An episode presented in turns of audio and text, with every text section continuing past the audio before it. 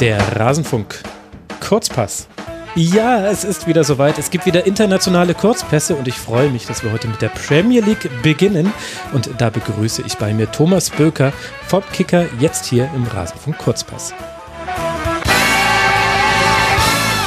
Thomas, hi, schön, dass du wieder mit dabei bist. Ja, hallo, freue mich auch. Danke für die Einladung. Ja, es wurde allerhöchste Zeit, mal wieder auf die internationalen Ligen zu blicken. Und da wollen wir heute mit der Premier League beginnen. Wobei sich ja so ein bisschen die Frage stellt, Thomas, hat sich denn überhaupt irgendwas getan? Denn wenn ich mir das mal so angucke, den letzten Kurzpass gab es irgendwann im Oktober, da war Liverpool auf eins und hatte einen großen Vorsprung schon. Jetzt ist der Vorsprung nur noch größer geworden und immer noch keine Niederlage. Was ist da los bei Liverpool? Das ist ja völlig abnormal. 21 Siege, ein Unentschieden. Ja, und das ist schon die komplette Bilanz dieser 22 Ligaspiele. Genau, ja. Ähm, was sich verändert hat zum Herbst ist, ähm, dass man im Herbst noch nicht zur Meisterschaft gratulieren konnte. Das kann man jetzt. ja, Wahnsinn. Ähm, auch wenn es noch äh, 16 Spiele äh, sind für, für Liverpool, weil sie noch ein Nachholspiel haben. Ähm, aber da wird nichts mehr schiefgehen, ähm, weil Man City äh, ja auch nicht dahinter alles gewinnen wird und Liverpool dementsprechend auch nicht fünf oder sechs Mal noch verlieren wird. Also von daher natürlich wehrt Jürgen Klopp noch alle Glückwünsche ab, was soll er auch sonst machen. Ja, äh, äh, er würde ziemlich alt aussehen, wenn es dann doch noch schief geht. Aber er muss es halt einfach nur machen, der Form halber. Äh, er wird selber wissen, dass seine Mannschaft das nicht mehr verspielt, weil sie einfach zu gut sind und ähm, ja, da kann man nur alle Hüte vorziehen, äh, was diese Mannschaft im Prinzip seit mehr als einem Jahr leistet. Sie haben mhm. ja seit dem 3. Äh, Januar 2019 nicht mehr verloren. Ähm, das äh, ist, sensationell. Damals äh, 1 zu 2 noch bei Man City. Das war dann so, so, ein, so ein leichter Wendepunkt in der vergangenen Saison. Danach hatten sie zwar auch noch Vorsprung, aber dann kam halt Man Citys sensationelle Serie mhm. und Liverpool mit dem einen oder anderen Unentschieden zu dem Zeitpunkt noch zu viel. Und ähm, ja, jetzt äh, haben sie sich so weit ähm, abgesetzt, dass äh, da wirklich nichts mehr schiefgehen kann aus ihrer Sicht. Und das ist halt alles auch kein Zufall, sondern das ist eine sensationell äh, besetzte Mannschaft, ähm, die äh, zudem von Automatismen lebt, äh, schon über, äh, ja, nicht nur jetzt in dieser Saison, sondern schon auch über einen längeren Zeitraum. Und es wird halt immer besser und man fragt sich wirklich auch ähm, mit Blick auf die auf die internationalen Aufgaben jetzt in der Champions League, ähm, wer die stoppen soll, äh, weil es äh, selbst, selbst ein 3-0 für Barca hat ja nicht gereicht äh, im, mhm. im Mai.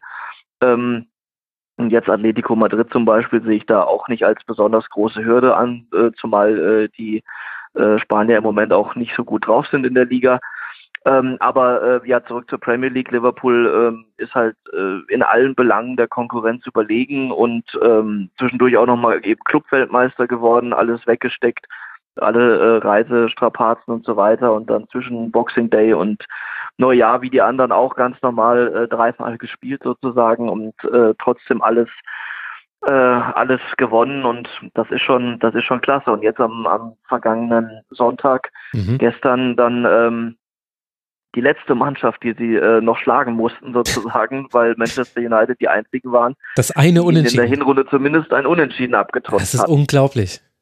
Ja. ja. Und, Und wenn es so weitergeht, können sie sogar schon im März äh, dann auch rechnerisch sogar Meister sein. Sie sind ja äh, gefühlt jetzt schon, aber dann ist auch rechnerisch der Deckel drauf, wenn es äh, so in diesem Rhythmus weitergeht. Ich finde das so irre, weil natürlich wird es niemandem entgangen sein, was Liverpool da gerade spielt jetzt in den letzten 24 Monaten. Und das sind jetzt eben aktuell bei einem Spiel weniger 16 Punkte Vorsprung auf, auf äh, Manchester City. Aber äh, wenn, wenn dasselbe jetzt Manchester City mit Pep Guardiola machen würde, oder wir haben ja so eine ähnliche Dominanz auch mal vom Barcelona gesehen, wobei da Real Madrid nicht ganz so weit hat abreißen lassen dann, dann würde man gleich viel darüber sprechen, wie das erzielt wird. Also bei, bei Pep Guardiola ist die Spielphilosophie fast wichtiger, als wie dann eigentlich die Spiele gespielt werden. Ist zumindest so jetzt meine etwas polemische Zuspitzung. Und bei Liverpool habe ich das Gefühl, darüber wird eigentlich am wenigsten gesprochen. Was würdest du denn sagen? Weil das ist eine Mannschaft, auf die werden wir zurückblicken in zehn Jahren und werden sagen, Wahnsinn. Das war einfach das Liverpool von damals. Die haben etwas mit dem Fußball gemacht. Die haben ihn verändert. Die haben irgendwie den, den Schlüssel gefunden, im aktuellen Fußball eine solche Fabelsaison hinzulegen. Was ist denn der Schlüssel? Wie würdest du es denn beschreiben? Ja, der Schlüssel ist äh, auch äh, in der Entwicklung zu sehen, als, als Klopp vor ähm, ja mittlerweile jetzt äh, mehr als vier Jahren äh, ja nach äh, Liverpool kam. Mhm. Ähm, hat er dort äh, das äh, Pressing und Gegenpressing eingeführt. Das ist ja sogar das Wort, das deutsche Wort Gegenpressing ist ja sogar in den englischen Fußballsprachgebrauch übergegangen, weil es dafür keinen englischen Begriff gab. Mhm. Äh, das haben die äh, dann sozusagen von ihm angenommen, als er das mal erklärt hat. Und ähm, dann war es auch so, dass das natürlich gut funktioniert hat, aber ähm, das war dann natürlich auch nicht der Weisheit letzter Schluss. Also sprich, äh, damit ist man dann auch nicht äh, ähm, so dominant gewesen, weil ähm, das natürlich auf, auf äh, seine Art schon sehr, sehr gut war, aber eben ähm, der Plan B so ein bisschen fehlte. Und ähm, das hat man dann auch in den Ergebnissen gemerkt. Also sie waren, ähm, ja, Meister waren sie sowieso jetzt seitdem noch nicht, aber sie waren auch ähm, in den ersten Jahren ähm, auch nicht so äh, mit in der Spitze, wie es wie es jetzt dann der Fall ist. Und ja. ähm, weil eben diese Entwicklung stattgefunden hat, äh, weil sie das Pressing zum einen variieren, also sprich, sie laufen nicht nicht nur äh, total hoch an, sondern es ist auch mal ein Mittelfeldpressing dabei oder sie sind sogar auch in der Lage, sich komplett äh, in die eigene Hälfte zurückzuziehen, wenn es nötig ist und dann einfach einfach auch äh, ganz schlicht, muss man sagen, aber nicht im, im, im Sinne von einfallslos, sondern im Sinne von, von schlau in dem Moment, äh, ähm, äh, weil es einfach dann das beste Mittel ist, dann einfach mal zu kontern, äh, tief aus der eigenen Hälfte, aber ähm, auch das ist ja noch im Prinzip die gleiche äh, Stilform, nur etwas tiefer. Mhm. Und sie haben es eben erweitert, äh, auch durch Ballbesitzfußball, ja. ähm, der nicht so ausgeprägt ist wie, bei, wie der bei Man City, ähm, aber der ähm, auch natürlich logischerweise dann auf einer unglaublichen äh, Ball- und Passsicherheit beruht und ähm, äh, weil da auch eben dann in diesem Fall eben ein Rädchen ins andere greift und äh, die damit auch mittlerweile in der Lage sind, eben tiefstehende Gegner zu knacken.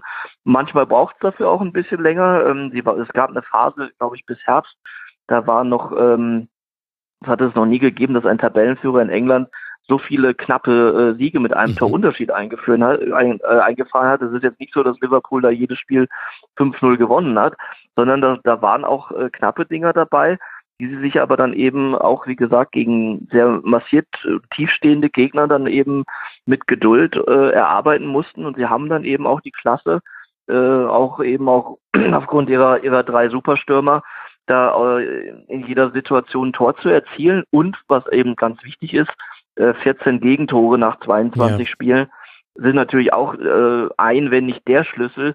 Ähm, die wissen halt, vorne treffen wir immer irgendwie und, und ganz oft halten sie die, die Null oder, oder kriegen nur ein Gegentor, weil sie eben auch äh, den besten Innenverteidiger der Welt im Moment haben mit Van Dijk, ja, mit, mhm. mit Alisson einen, einen der besten Keeper, äh, den ich persönlich jetzt äh, direkt äh, irgendwo hinter Manuel Neuer und Marc-André Ter Stegen sehe ähm, mit dem Alisson. Und das ist schon das ist schon eine richtig gute Achse Achse. Dazu die beiden äh, Außenverteidiger die mehr äh, ja die mehr verkappte Flügelstürmer sind aber eben trotzdem auch äh, ihre ihre Defensivaufgaben äh, nahezu perfekt erledigen.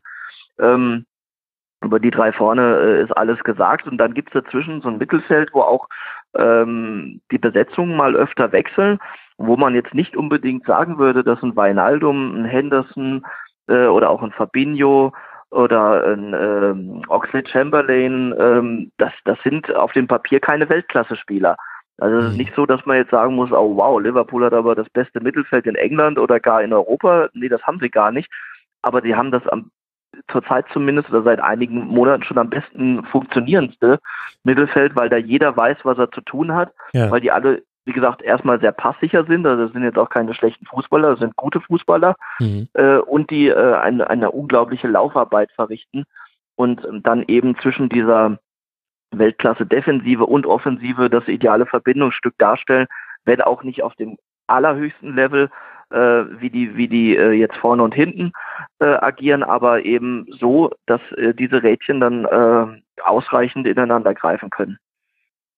Ja, das ist schon wirklich irre, wenn man sich einfach mal anhand der Zahlen versucht zu erschließen, was Liverpool so besonders macht. Also die auf die 14 hast du schon hingewiesen, diese 14 Gegentreffer, das ist mit weitem Abstand die beste Abwehr der Liga. Dahinter kommt erst Sheffield mit 22 Gegentreffern, das sind dann schon mal acht mehr und ist ja immer noch eine sehr gute Bilanz nach 23 Spielen.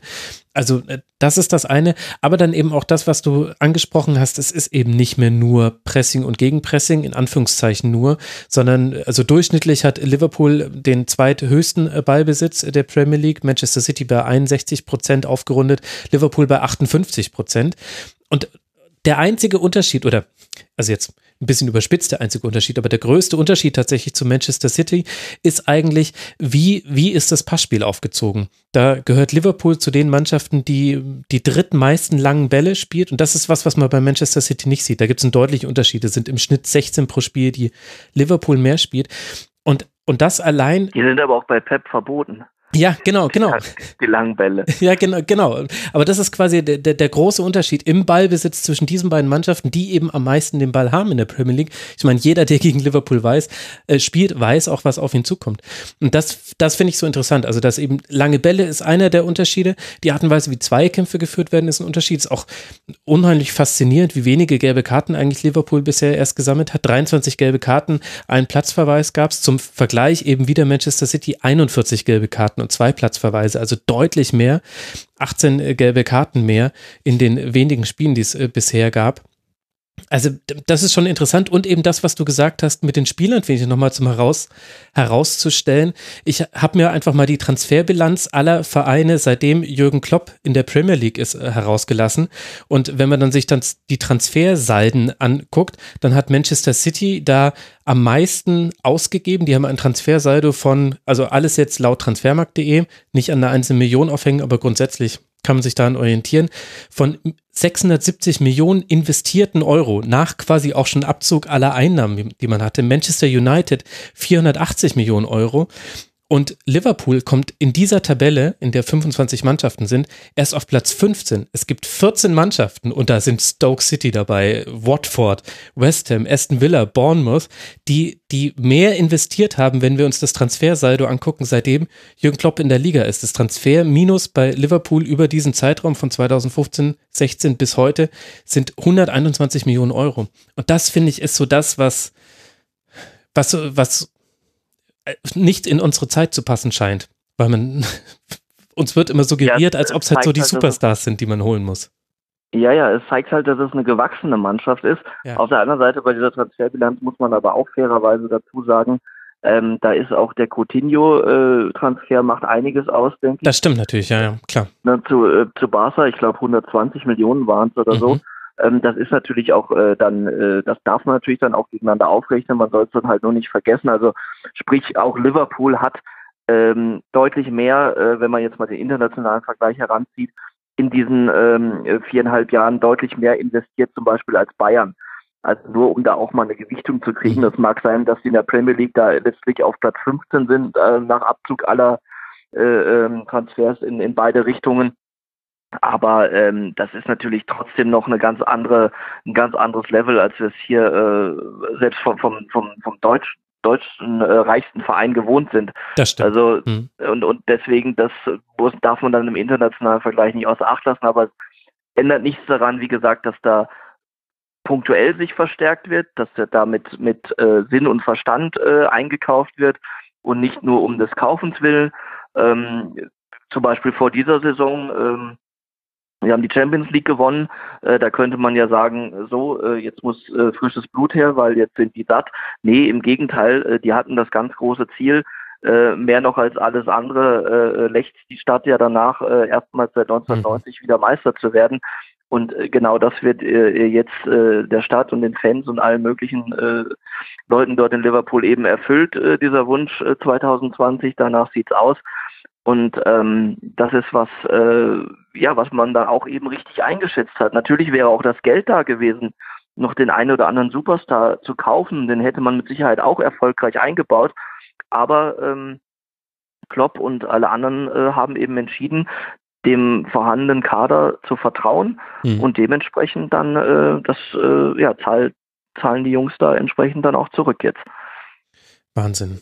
Aber dann lass mal auch einen Blick auf den Verfolger werfen, denn das, was Liverpool so herausragend macht, nämlich keine Punkte abzugeben bei nur einem Unentschieden aus 22 Spielen, genau das äh, passiert bei Manchester City in einer viel größeren Häufung, als man es jetzt die letzten zwei Jahre gesehen hat. Manchester City hat jetzt in 23 Spielen schon dreimal unentschieden gespielt und fünfmal sogar schon verloren. Das heißt, acht Spiele, in denen man nicht gewinnen konnte.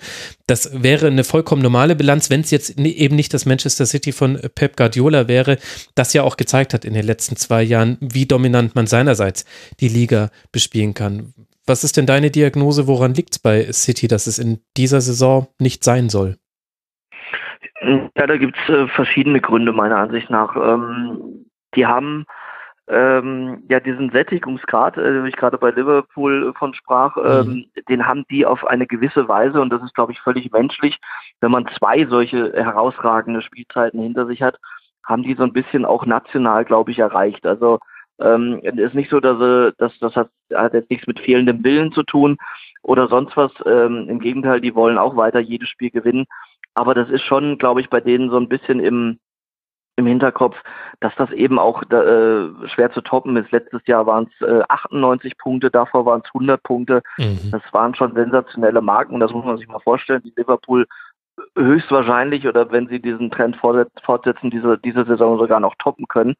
Ähm, aber ähm, sprich, die haben Großes geleistet, Man City, ähm, sind aber immer äh, relativ früh aus der Champions League ausgeschieden. Seit Pep da ist noch nicht einmal das Halbfinale erreicht. Mhm. Vielleicht läuft dieses Jahr ein bisschen anders, wobei da Real Madrid natürlich ein, so das, das Schwierigste los ist, was man als äh, ähm, Gruppensieger äh, mhm. bekommen konnte fürs Achtelfinale. Das ist ja Pech dann Real rauszuziehen aus, aus dem äh, Topf der Gruppenzweiten. Ähm, aber da sehe seh ich vielleicht dann auch mehr Chancen, dass sie sich irgendwann auf diesen Titel konzentrieren können. Äh, weil auch, auch Guardiola wird wissen, dass, dass die Meisterschaft weg ist. Äh, so, so wenig wie Klopp sagen kann, sie ist schon gewonnen, hm. kann er natürlich sich hinstellen und sagen, das war's, weil äh, das wäre natürlich auch kontraproduktiv. Aber im Grunde weiß er es und wichtig ist, dass er jetzt dann auch nachhandelt sprich dann eben die, die äh, den Stars auch mal eine Pause gönnt, ähm, wenn es denn nicht mehr sein muss, weil sie werden weder Meister noch werden sie aus den Top 4 rausrutschen, also so, so oder so nächstes Jahr Champions League. Ähm, und äh, ja, da vielleicht dann den Fokus jetzt dann auf die Königsklasse legen. Also das ist das eine, dass vielleicht äh, da so ein gewisser äh, nicht mehr die allerletzte Motivation vielleicht für die Premier League da war. Dann muss man sagen, wenn das so aus dem eigenen Verein kommt, dann klingt das ja immer so ein bisschen nach Ausreden, aber auch als, als objektiver Betrachter muss man einfach sagen, dass die wahnsinniges Pech haben. Es, ich, es gibt keine Mannschaft und vor allem keine Top-Mannschaft in England, die ähm, seit es den Videobeweis gibt, ähm, dermaßen ähm, ähm, ja, Pech hat mit den Entscheidungen. Mhm. Wär, entweder greift der Videoschiedsrichter äh, falsch, der Videoassistent gar nicht ein wenn es nötig wäre, oder er korrigiert richtige Entscheidungen ins Falsche oder was weiß ich, alle möglichen Konstellationen, die man sich vorstellen kann.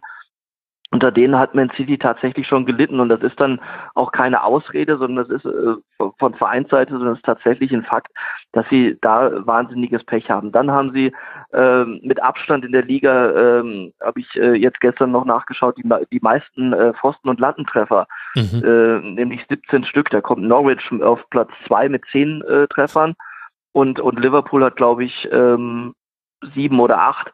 Ähm, auch das ist ein Ausdruck äh, natürlich nicht von fehlender Qualität, sondern einfach, das sind dann die berühmten Zentimeter, die fehlen. Mhm. Ähm, aber es ist nicht nur Pech, sondern es sind äh, ein Haufen individueller Fehler gemacht worden. Genau das, was du sagst, man, das ist man nicht von denen gewohnt.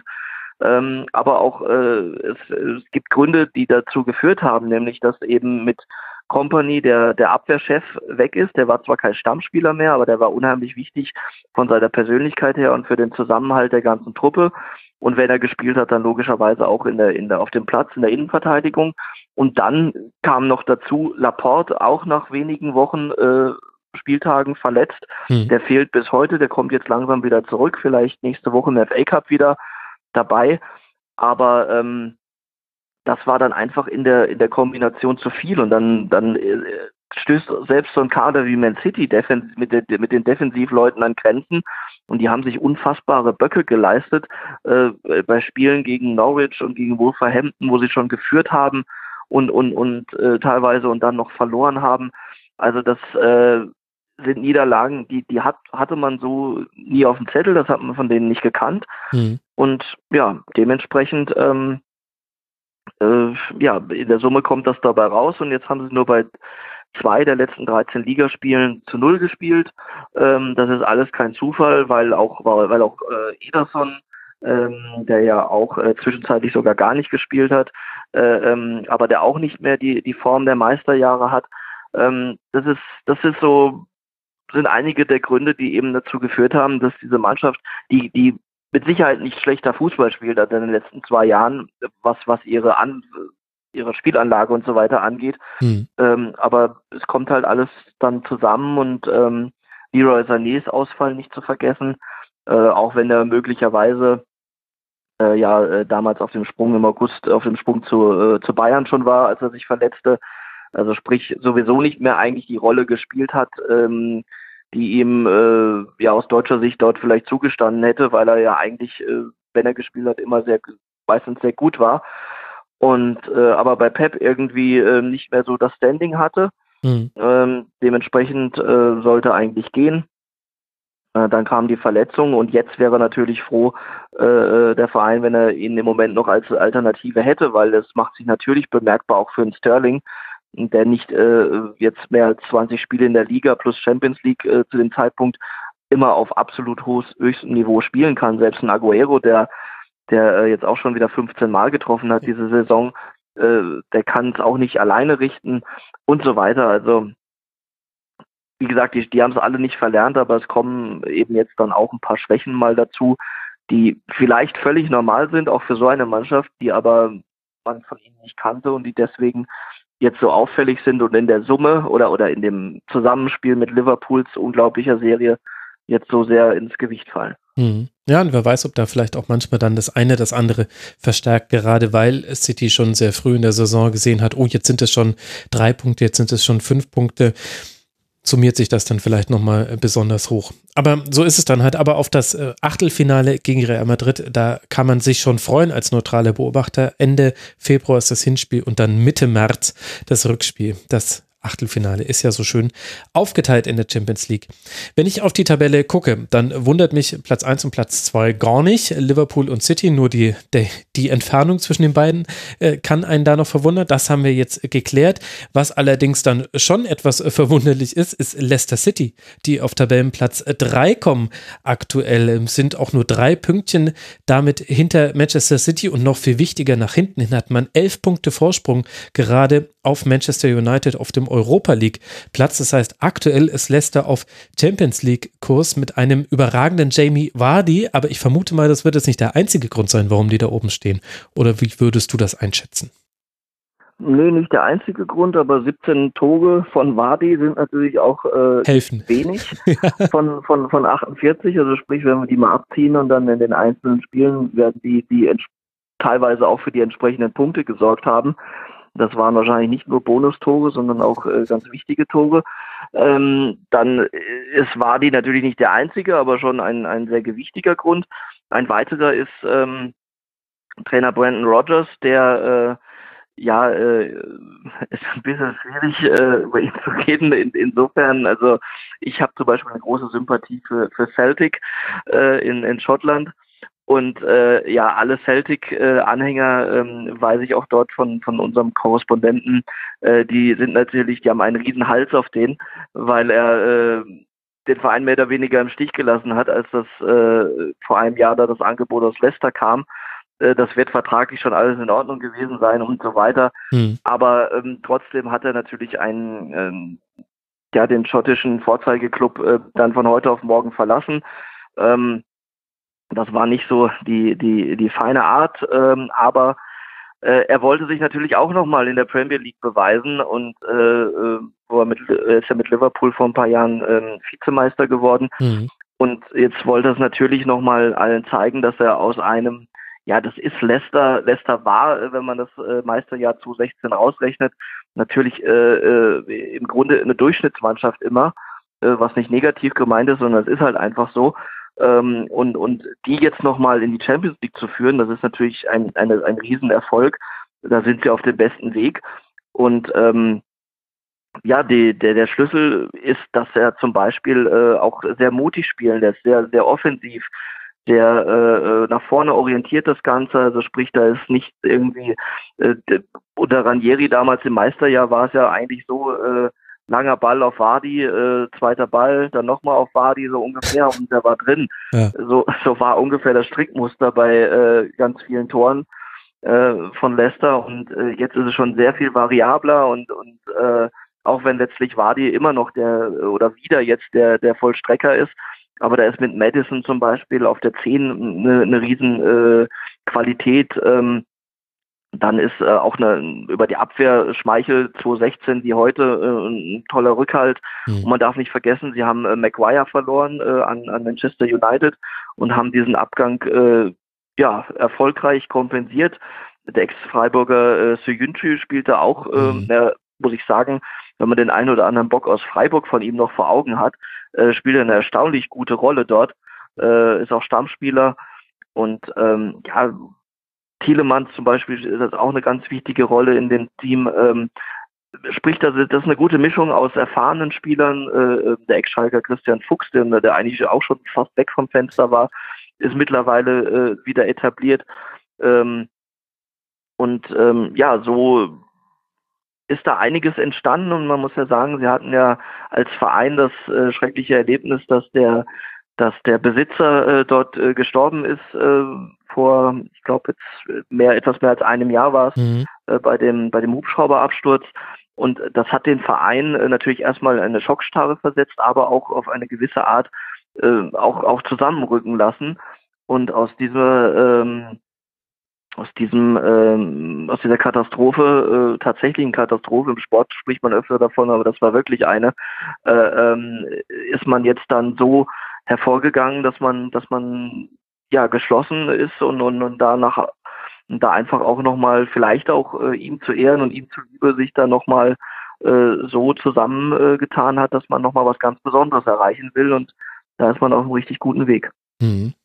Also absolut faszinierende Saison von Leicester City, nur um das nochmal einzuordnen, weil wir erinnern uns natürlich an die Meisterschaft im Jahr 15-16 oder in der Saison 15-16. Die anderen Platzierungen seitdem waren einmal ein zwölfter Platz, einmal ein neunter Platz und nochmal ein neunter Platz. Das heißt, es hat sich jetzt nicht gerade angedeutet, so wie es jetzt zumindest Stand jetzt 23. Spieltag gerade aussieht.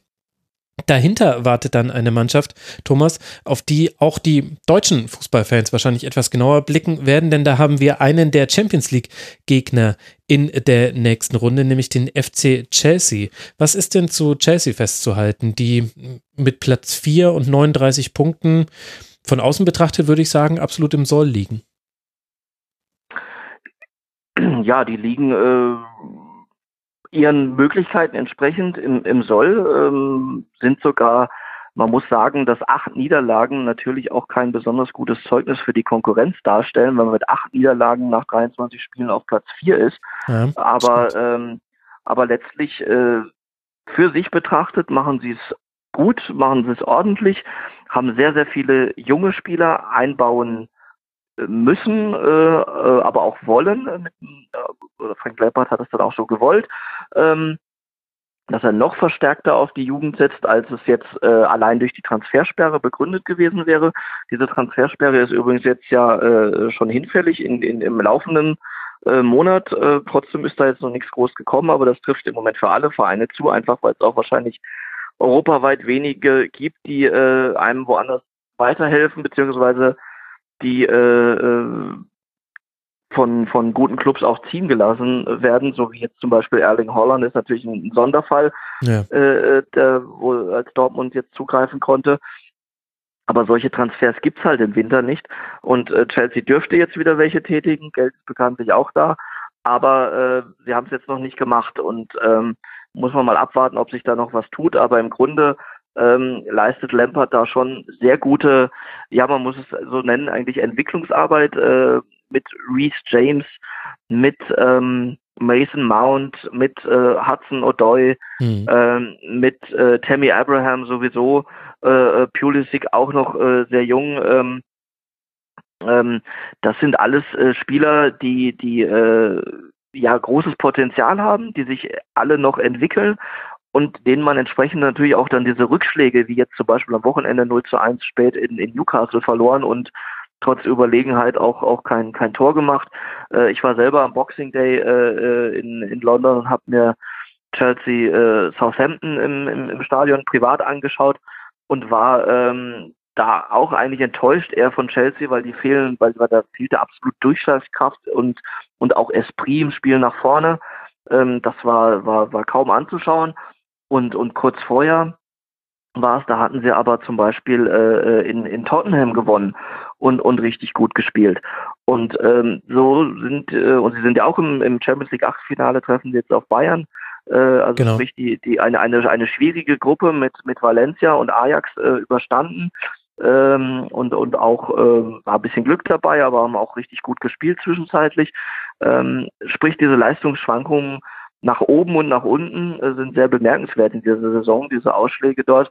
Es gibt eigentlich selten Mittelmaß, sondern, die sind entweder richtig gut oder richtig schlecht und das macht in der Vorbereitung für Bayern, denke ich, auf das Spiel sehr schwierig, weil sie auch ähm, schwierig auszurechnen sind vom System. Äh, die, sie variieren da oft zwischen Dreier, äh, und Viererkette in der Abwehr.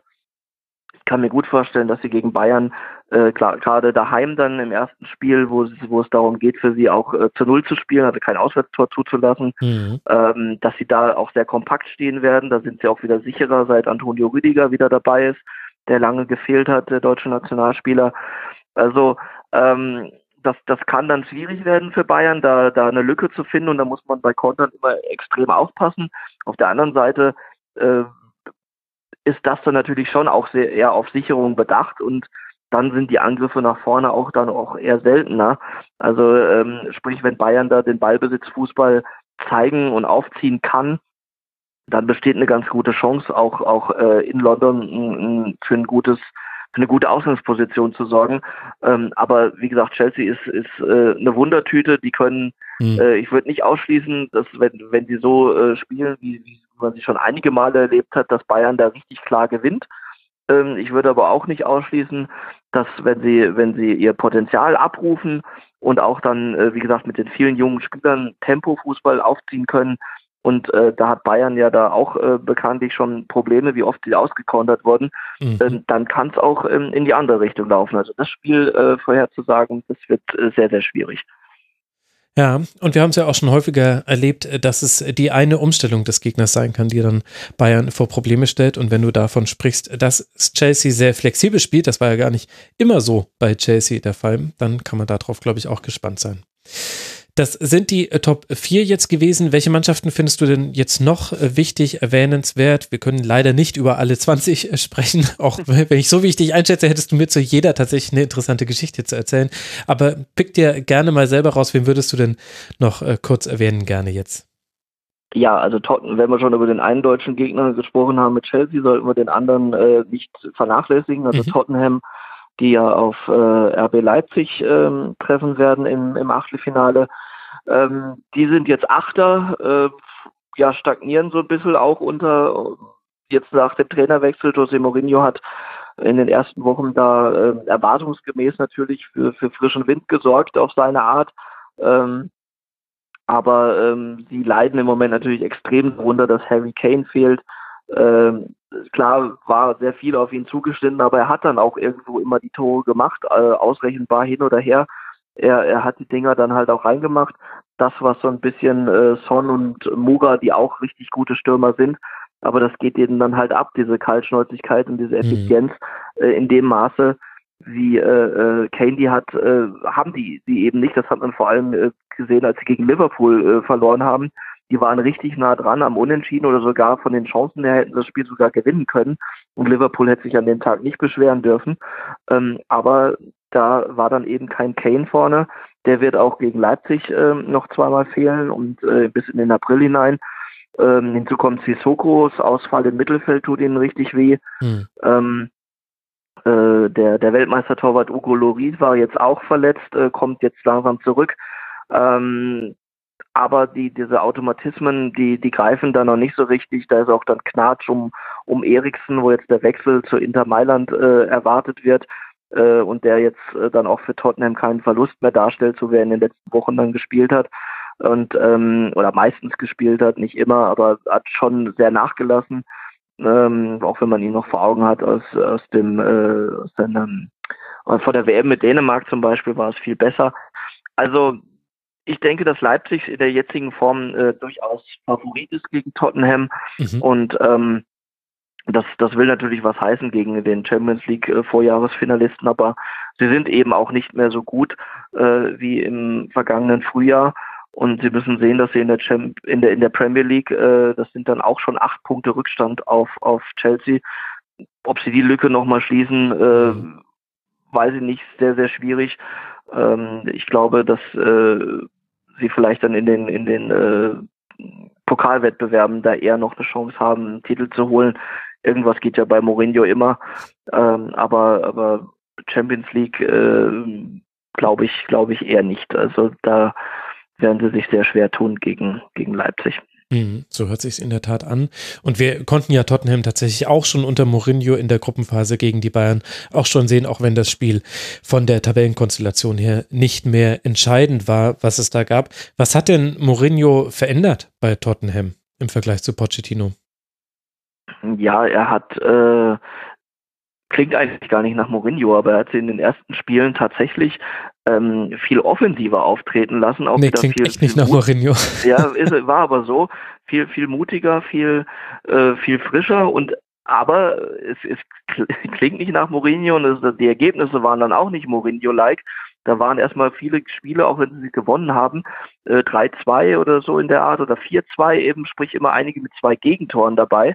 Ähm, das hat sich so ein bisschen jetzt stabilisiert, aber nach vorne ist eben, ähm, haben sie in den letzten drei Spielen äh, überhaupt nicht getroffen und, und haben jetzt auch vier Ligaspiele nicht, nicht äh, gewonnen.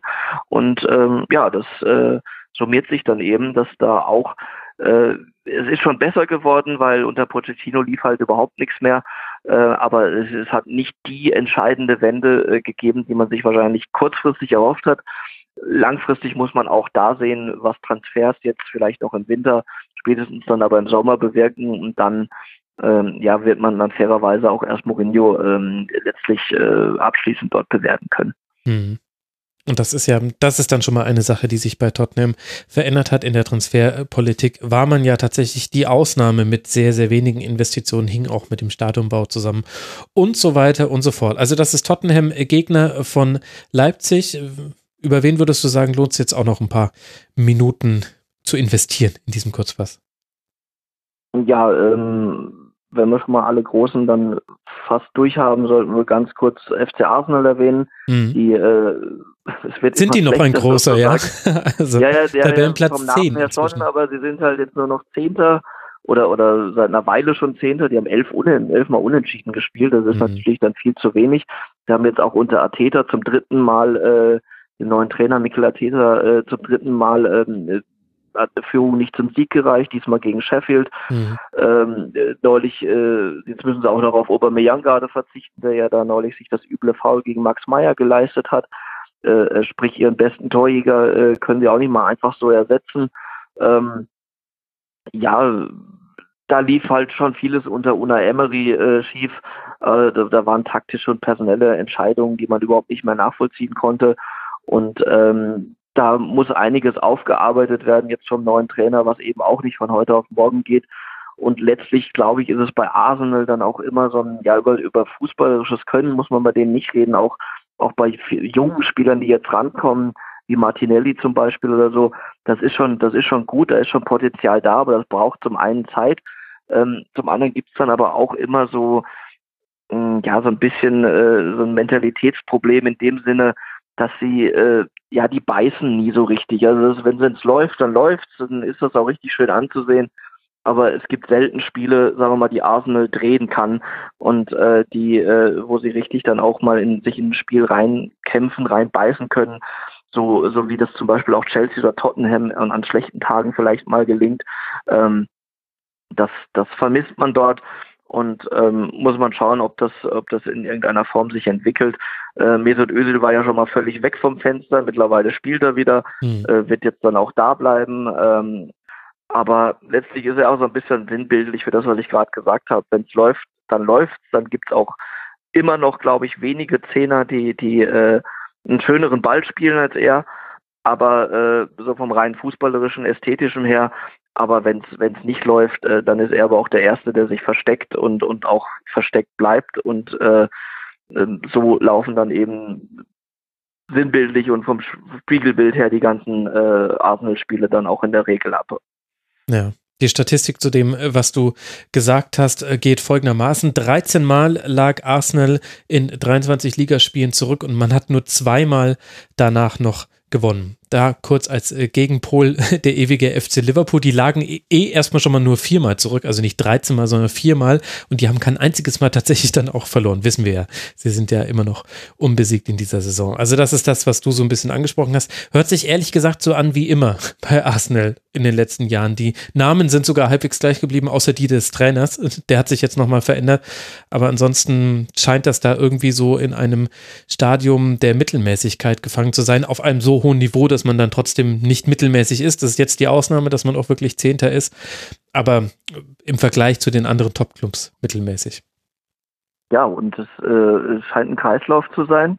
Und da kommen wir dann gleich vielleicht noch kurz zum nächsten Verein, Manchester United. Die sind zwar ja. jetzt aktuell Fünfter, ähm, also ein paar Plätze besser und auch in Perspektive bei fünf Punkten Rückstand auf Chelsea besser und haben sich auch gestern in, in Liverpool gar nicht schlecht verkauft. Äh, hätten vielleicht auch höher zurückliegen können, aber hatten dann auch schon sogar äh, zwischenzeitlich auch mal kurz die Chance auf, aufs 1-1 und haben auch richtig gut und mutig reingefunden ins Spiel. Aber auch da fehlt aktuell die Konstanz. Ähm, da fehlt auch eine offensive Spielidee äh, von Solskjaer, der mal so lichte Momente hat und taktische Eingebungen äh, und Ideen, äh, wo es dann richtig gut läuft, wie zum Beispiel, als sie das Derby bei City gewonnen haben. Aber im Großen und Ganzen fehlt da so ein bisschen äh, der Glanz und vor allem diese Selbstverständlichkeit, die diesen Verein über Jahre ausgemacht und ausgezeichnet haben. Ähm, und was ich meine mit dem Kreislauf ist eben, äh, ja, keine Champions League, keine Stars, keine mhm. Stars, keine Champions League. Und ähm, das wird dann sehr, sehr schwierig, äh, das irgendwann zu durchbrechen. Und wenn man sich äh, Manchester United anschaut, ähm, ja, ne, nennen wir einen Weltklasse-Spieler dort im Moment, äh, von seinem Potenzial her vielleicht Pogba, aber mhm. äh, erstens ist er schon länger verletzt und zweitens mh, ja, hat er genug mit sich selbst zu tun. Und äh, Rushford kann vielleicht mal einer werden. Ja, und dann äh, wird's wird's ehrlich gesagt schon schwierig. Und wir sprechen von Manchester United, äh, immer noch dem, dem englischen Rekordmeister, was sich übrigens auch am Ende dieser Saison nicht ändern wird, äh, weil dann steht es immer noch 20 zu äh, 19 mutmaßlich, wenn Liverpool Meister wird. Aber das, äh, ja, was ich sagen will, muss nicht mehr lange so bleiben. Sie, laufen Gefahr, diesen Status äh, zu verlieren und äh, äh, da muss man ganz gehörig aufpassen. Äh, es ist eben seit äh, oder nach Alex Ferguson viel versucht worden mhm. und insgesamt wenig richtig gemacht worden. Äh, Geld spielt da keine Rolle, aber äh, ja, welcher Superstar will schon in der Europa League spielen? Mhm. Und ähm, das Problem haben sie aktuell und für, für die ist es äh, ganz, ganz wichtig, noch Vierter zu werden, um aus diesem äh, Teufelskreis auszubrechen. Und das Ganze jetzt ohne Markus Rashford, der beste Torschütze bei United mit 14 Treffern in 22 Spielen. Der hat sich jetzt eine Rückenverletzung zugezogen und so wie es ich mitbekommen hatte, hat er schon eine ganze Weile mit, mit Schmerzen und auch schon angedeuteten Verletzungen gespielt und das ist jetzt ein bisschen in einer schlimmeren Verletzung gemündet. Mindestens sechs Wochen wird er wohl ausfehlen. Also das ist, war eh schon keine angenehme Situation bei United, denn zu den fünf Punkten, die man Rückstand hat auf Chelsea, gehört ja auch, dass man punktgleich mit den Wolverhampton Wanderers gerade auf Platz 5 liegt. Also nicht mal die Europa League wäre gerade sicher. Da muss man eher nach hinten gucken als nach oben. Das ist schon, tja, United eben. Wollen wir noch über Ralf Hasenhüttel und den FC Southampton äh, sprechen, Thomas? Ja, genau. Ähm, vielleicht abschließend als, als letzten Verein ähm, die Saints noch mit ins Boot nehmen. Die haben nämlich eine ganz erstaunliche Entwicklung genommen. Ähm, letztes Jahr, als Ralf Hasenhüttel kam, hat er sie erstmal äh, ja, bravourös und auch äh, recht, recht zügig äh, Verhältnis gesehen äh, vom Abstieg gerettet. Äh, das war schon mal eine große Leistung. Ähm, dann war er eigentlich recht optimistisch, dass es, äh, dass man sich so Richtung gesichertes Mittelfeld vielleicht orientieren kann, mhm. ohne dabei natürlich äh, die, die Stärke der Liga aus den Augen zu verlieren. Also er wusste, dass es schwierig wird, hat es aber für Möglichkeiten und im Moment sind sie auch auf diesem Weg, aber ähm, sie mussten ein, ein sehr, sehr tiefes Tal durchschreiten bis dahin, äh, oh ja. lange in ärgst, akuten Abstiegsnöten und vor allem 0 zu 9 äh, daheim in der Hinrunde gegen Leicester verloren. Mhm. Das war unfassbar. Und ähm, aber Hasenhüttel ist geblieben, Hasenhüttel durfte bleiben und das allein zeigt, welches Vertrauen der Verein in seine Arbeit und in diese Person Hasenhüttel hat, ähm, sprich, dass er auch was entwickeln kann und will und dafür auch der Richtige ist. Und dann äh, die Antwort äh, war dann eben, dass man sich äh, stabilisiert hat wieder. Man hat nicht sofort alles danach gewonnen, aber man hatte zum Beispiel zwei im Anschluss an dieses 0 zu 9 zwei Spiele, einmal im Pokal einmal in der Meisterschaft gegen Man City, hat die beide nur knapp verloren. Das hätte natürlich auch ganz anders ausgehen können, gerade mit so einem Background, wenn man da gerade so untergegangen ist. Äh, das waren schon die ersten Anzeichen dafür, dass sie sich stabilisiert haben. Und jetzt haben sie in der Zwischenzeit äh, gegen Chelsea gewonnen, ähm, gegen Tottenham gewonnen mhm. und ähm, jetzt am Wochenende haben sie zwar mal wieder verloren, aber nach, nach ähm, ich glaube, äh, sechs Spielen, die davor von denen sie fünf gewonnen hatten, also richtig, richtig guten Lauf hatten, haben sich befreit und, und wichtig ist, eines dieser siegreichen Spiele war das Rückspiel jetzt in Leicester.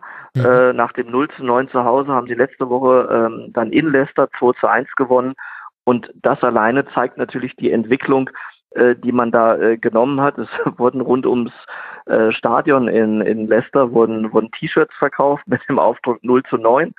Und äh, das war natürlich dann nochmal eine extra Motivation für Southampton. Mhm. Aber äh, die hätte es gar nicht gebraucht. Äh, Hasenhüttl hat gesagt, wir wollten einfach zeigen, dass wir was seit diesem Spiel bei uns äh, passiert ist, äh, wie wir uns entwickelt haben, dass wir uns gegen diesen ja doch ähm, dass man sich gegen diesen drohenden Absturz, der durchaus eine Mannschaft kann ja an so einem Ergebnis komplett zerbrechen, äh, mhm. das hat nicht stattgefunden. Das spricht zum einen, wie gesagt, für den Trainer, zum anderen für den Charakter der Spieler, äh, dass man sich da so äh, zusammengerauft hat. Und mittlerweile äh, ist man jetzt auf Platz 13 und hat äh, sechs Punkte Vorsprung wieder vor einem Abstiegsplatz. Das ist noch keine, keine Ruhekissen, aber wie gesagt, man ist auf einem guten Weg. Mhm. Und ähm, die haben auch äh, das Potenzial und die gehören auch einfach da irgendwo in, in das äh, gesicherte Mittelfeld, würde ich sagen. Wobei das in England natürlich, wenn man sieht, dass als Tottenham und Arsenal und Everton Mannschaften, die noch viel, viel mehr äh, Geld haben als Southampton, äh, äh, dass die sich da auch in den ähnlichen Regionen tummeln, dann wertet das die Arbeit ähm, von Hasenhüttl dann nochmal auf. Absolut. Und gerade punktetechnisch liegt man gerade schon genau im Mittelfeld. Es sind sechs Punkte nach oben auf Manchester United auf Tabellenplatz 5 und eben die von dir angesprochenen sechs Punkte nach unten auf Aston Villa. Und hätte man dieses Spiel gegen die Wanderers jetzt am Wochenende nicht äh, verloren, dann, dann hätte man sogar schon den Anschluss nach oben haben können.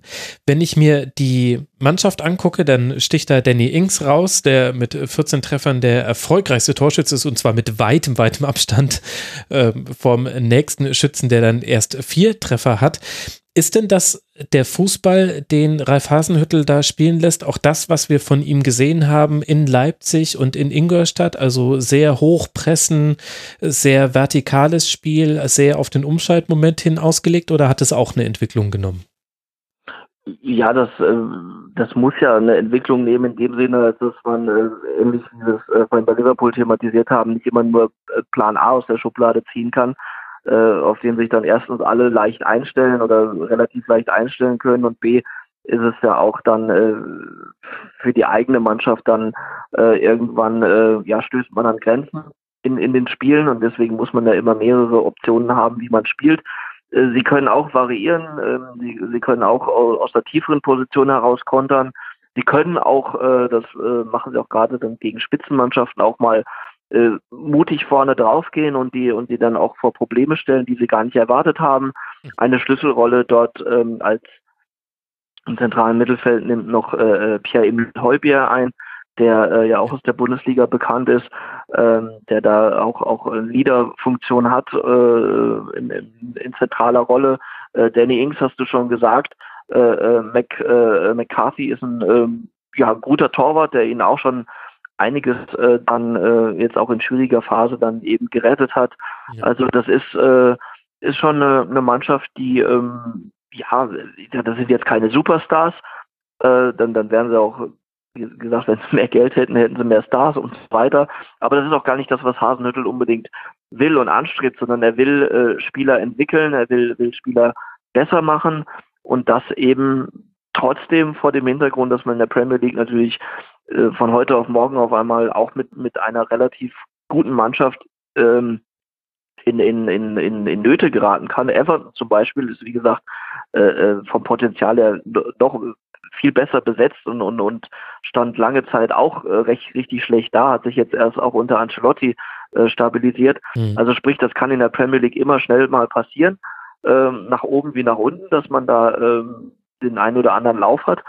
Und ähm, äh, dementsprechend ist das äh, eine konstante, äh, gute Arbeit dort in, in Southampton, die aber natürlich, äh, wo Rückschläge dann auch einkalkuliert sind und äh, äh die aber am, am guten Gesamteindruck und an dem Gesamtweg, den man da eingeschlagen hat, eben auch, auch nichts ändern, sondern ähm, da, da den, den, der wird weiter verfolgt, dieser Weg.